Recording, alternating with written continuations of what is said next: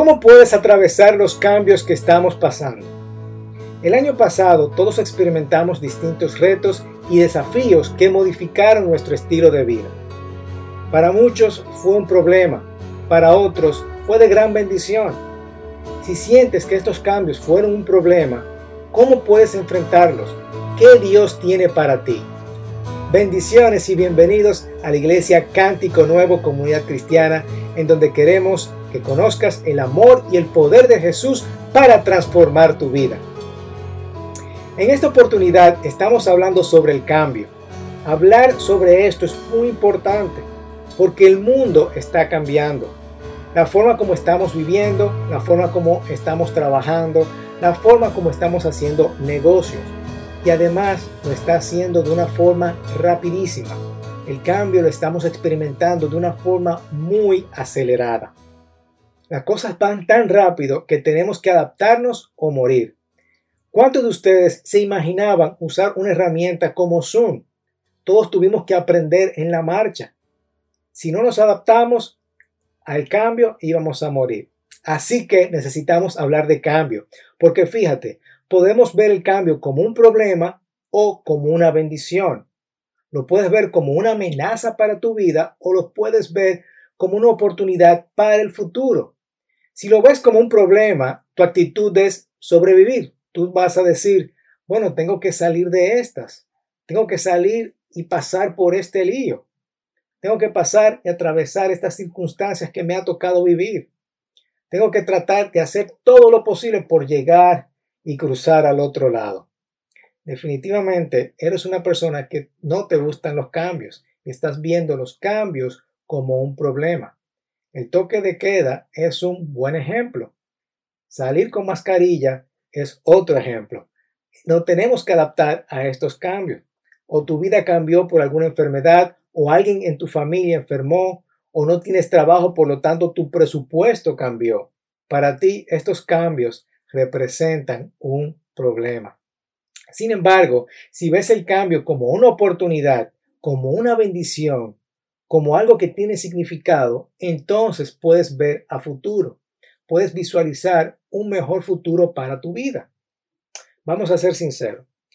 Cuando tenemos algún tipo de problema, es difícil de nosotros pensar a futuro. Por ejemplo, si nosotros tenemos un problema en matrimonio, ¿Tú crees que yo vamos a soñar juntos de que, ay, vámonos de viaje o vamos a, a pasar tiempos románticos? Es muy difícil.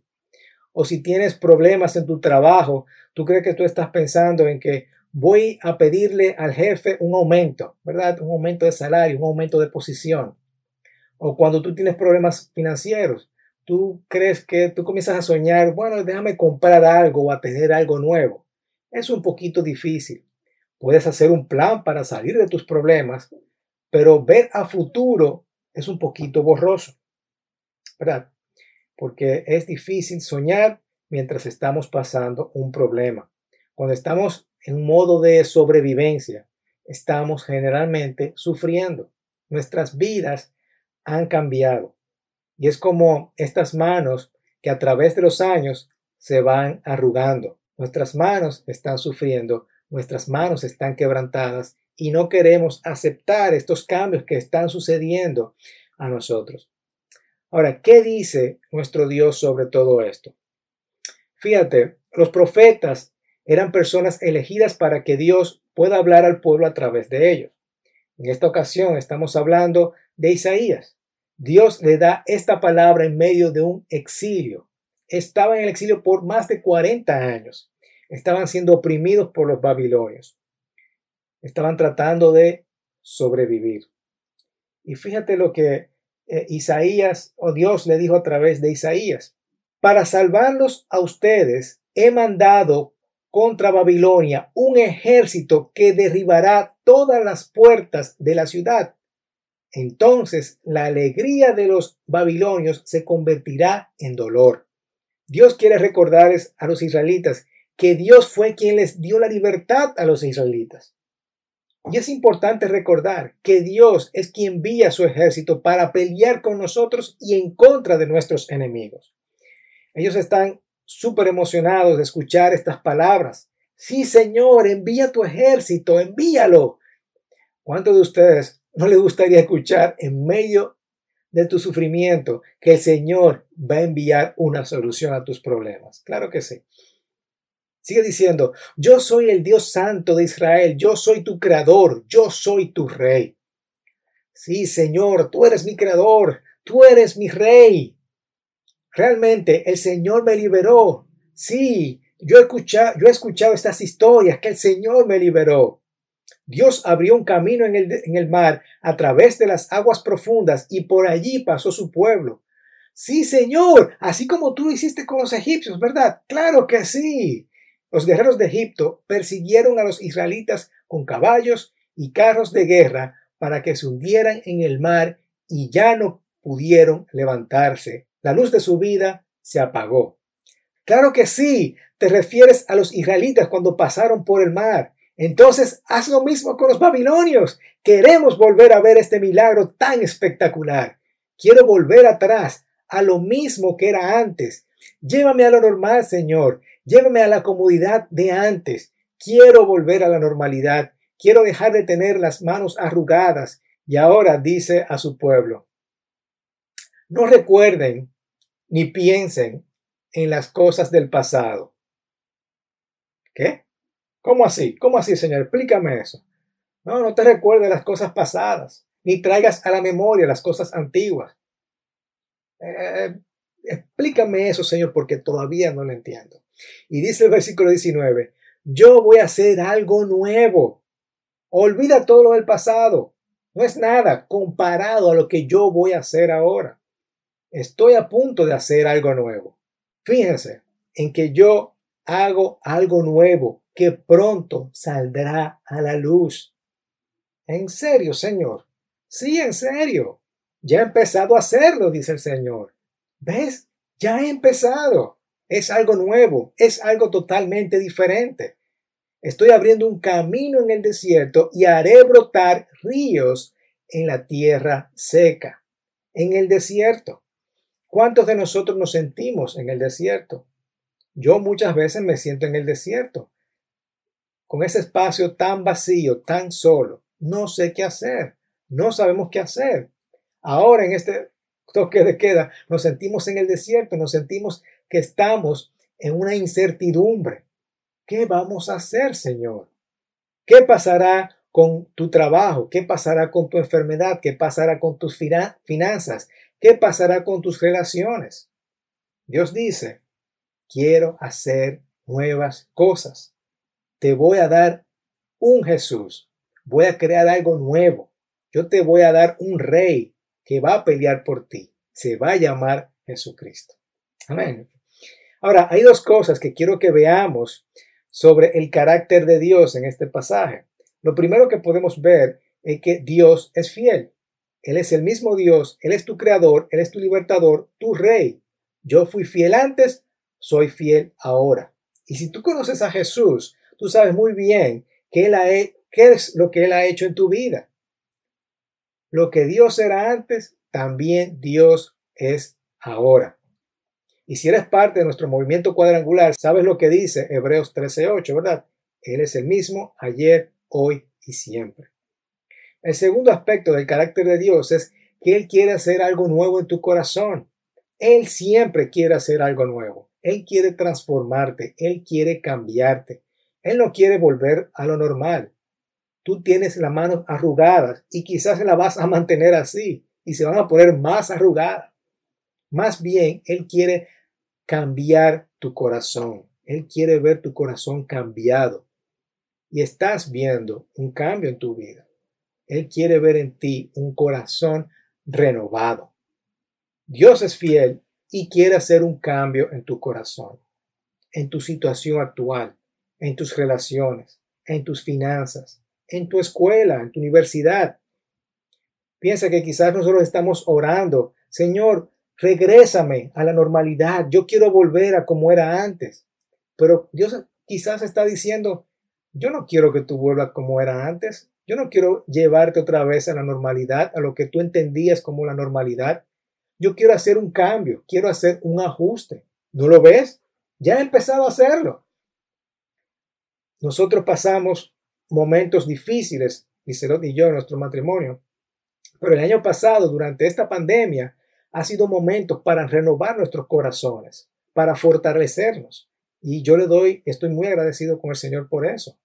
Dios está haciendo algo nuevo, está cambiando y está empezando por tu corazón. Es parte de su carácter y es como Él te ve a ti. Ahora, ¿cómo yo puedo atravesar estos cambios? La mejor forma que yo conozco es buscando lo nuevo que Dios tiene para ti a través de qué? Del ayuno, la oración y su palabra. Aprovechemos estos días de oración, de ayuno, para ver las cosas nuevas que tiene Dios para, para tu vida. Entendiendo que Él es fiel y lo nuevo que sea va a renovar tu corazón, va a cambiarlo, va a transformarlo. Tú vas a ver las cosas de una forma diferente. En el versículo 20 del mismo capítulo de Isaías dice, mira, tú no me invocaste, te cansaste de mí, no me ofreciste los sacrificios como hacía antes. Para nosotros hoy sería como, no dedicaste tiempo a la oración, al ayuno, a mi palabra, no me ofreciste alabanza. Al contrario, lo que me ofreciste fue el peso de tus pecados y me molestaste con tus maldades. Hermanos, es tiempo que nosotros busquemos al Señor entendiendo que Él es fiel y lo nuevo que traiga a mi vida, a tu vida, va a renovar tu corazón. Que esos sufrimientos se conviertan en tu razón de vivir, entendiendo que la bendición de Dios está con mi Dios, que es fiel y me va a resguardar, me va a proteger, me va a ayudar. Quizás tu oración debe ser de esta forma, Dios, quiero ver las cosas nuevas que tú estás haciendo en mi vida. Ayúdame a ver las cosas nuevas. Algo nuevo en mi negocio, en mis finanzas, en la salud o quizás en tu interior. Dios, ayúdame a cambiar mi ira, ayúdame a cambiar mi dolor, mi amargura, mi estrés. Ahora, cosas nuevas no significan que sea algo fácil o sencillo. Para muchos de nosotros puede ser eh, dejar cosas que nos duelen, dejar un pecado que, que tú has luchado, dejar un mal hábito, dejar una relación o una amistad que te está haciendo daño. Quizás significa eh, tener el valor de ir a un consejero, buscar consejo o exponer tus pecados delante de un compañero piadoso. ¿Y cómo yo lo sé? Porque ese es el carácter de Dios. Pero Juan Carlos, mira, fíjate que yo estoy tratando de sobrevivir aquí. Y créeme que yo sé cuando estoy hablando de lo que es sobrevivencia. Pero ¿qué puedo hacer en estos momentos de cambio, en estos momentos, en esta situación? Sencillo, deja que tu Dios, quien es fiel, haga algo nuevo en ti, en tu vida. Deja que renueve tu corazón. Permíteme animarte con estas escrituras, esta vez del apóstol Pablo. El apóstol Pablo está animando a la iglesia, él está diciendo, mira, nosotros llevamos el mensaje de salvación y puso este ejemplo, dice, puso un tesoro, es decir, las buenas noticias de salvación, en una vasija frágil de bar. Y lo comparó con nosotros. Nosotros somos frágiles, como esa vasija que se rompe. Nuestro cuerpo es frágil, nuestras manos se van arrugando, pero tenemos que llevar este mensaje. Tenemos preocupaciones, pero no perdamos la calma. La gente nos persigue, pero Dios no nos abandona. Nos hacen caer, pero no nos destruyen. A donde quiera que vamos, todos pueden ver que sufrimos lo mismo que Cristo y que por obedecerlo estamos siempre en peligro de muerte. Que estas palabras te sirvan de ánimo. Para los, para los discípulos los primeros cristianos de la época estaban experimentando un cambio. Para ellos, como les pasó a este grupo de Pedro, que el Señor mismo le dijo, yo te voy a convertir de ser pescadores a ser pescador de hombre. Eso fue un cambio radical. Para Pablo, de ser una persona influyente y con buena vida, ahora es una persona que está sufriendo, está en modo de sobrevivencia. Fíjate lo que dice el versículo 16. Por eso no nos desanimemos. Aunque nuestro cuerpo se va gastando, nuestro espíritu va cobrando más fuerza. Por dentro nos vamos renovando día tras día. Puesto de otra forma, aunque nuestras manos se van desgastando, se van arrugando, nuestro espíritu, nuestro corazón va cobrando fuerza, nuestro corazón se va renovando. Manos arrugadas, corazón renovado. Dios está haciendo algo nuevo en tu vida. Y sigue diciendo, pues los sufrimientos ligeros y efímeros que ahora padecemos producen una gloria eterna que vale muchísimo más que todo sufrimiento. Así que no nos fijemos en lo visible, sino en lo invisible, ya que lo que se ve es pasajero, mientras que lo que no se ve es eterno. Esto es importante, porque en medio del sufrimiento y en modo de sobrevivir a los problemas, no podemos ver más allá de las bendiciones que Dios nos trae, porque nos enfocamos en las cosas que se ven, en lo externo, en las manos arrugadas. No nos fijamos que estos cambios pueden producir un corazón renovado, un espíritu transformado. En nuestra actitud de ver las cosas, en creer que Dios está haciendo un trabajo en nosotros. Dios es fiel y quiere hacer algo nuevo en tu vida para renovar tu corazón, para cambiarlo, para transformarlo, para hacer de ti una nueva persona. Nosotros como iglesia, recuerdo que, que Gerson, nuestro líder de alabanza, me dijo, vamos a hacer streaming en la iglesia. Y yo eso lo veía como lejos. Hermanos, eso fue en marzo. Dos una semana después aprendimos a hacer videos y hacer streaming para la iglesia. Fue un cambio que nadie estaba esperando. Para nosotros fue difícil y estresante. Es más, lo sigue siendo. Tenemos las manos arrugadas, pero nuestro corazón está renovado.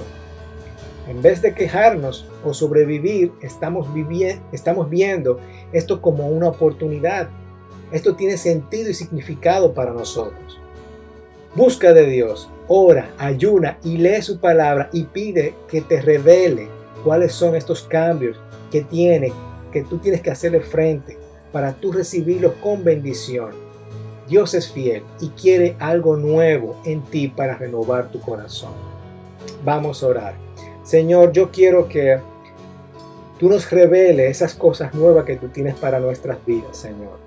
Que cualquier cosa nueva nosotros la podamos aceptar. Que renueve nuestros corazones.